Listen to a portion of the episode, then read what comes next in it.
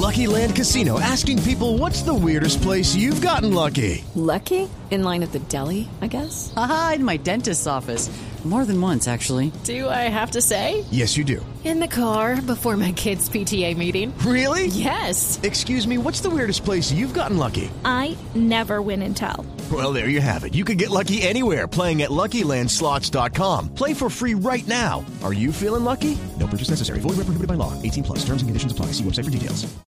El padre Alberto Linero es periodista y también está en Mañanas Blue. 6 de la mañana, 31 minutos. En el 2017, el ginecólogo Leandro Rodríguez Lastra se negó a interrumpir el embarazo de una joven de 19 años que había sido violada por un familiar. Ayer, 21 de mayo, la justicia de Río Negro en Argentina lo ha declarado culpable por haber por no haber cumplido con los deberes de funcionario público. Esta decisión fue tomada luego de tres jornadas de alegatos por el juez Álvaro Meine. El tribunal hará pública la sentencia en los próximos días, la que puede ir desde la suspensión e inhabilitación de su profesión hasta los dos años de prisión.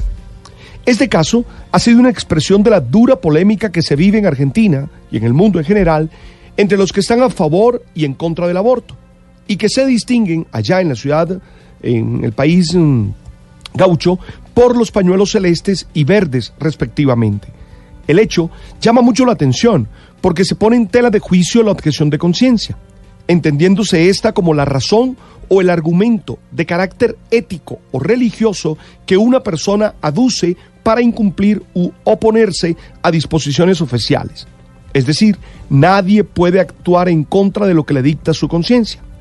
Los Provida reclaman que no los pueden obligar a ir en contra de lo que ellos han confesado, en contra de lo que creen. Pero el juez considera que el médico tomó una decisión en sentido contrario de la voluntad de la paciente, con el agravante que en, ningún momento le informó la conveniente e invocada imposibilidad de realizar la práctica que ella había solicitado. El debate está abierto y candente, más aún cuando en Estados Unidos ocho estados han proclamado leyes que limitan el aborto. Desde mi opción de fe y desde mi creencia que el valor de la vida es absoluto, no estoy de acuerdo con el aborto, pero entiendo que la ley va más allá de las opciones de fe y que no podemos obligar a otros a vivir las consecuencias de nuestra fe. Así como tampoco ¿eh? creo que se nos puede obligar a nosotros a actuar en contra de nuestra fe. El debate sigue abierto y exige mucha rigurosidad y mucha coherencia, porque lo que está en juego es la vida humana.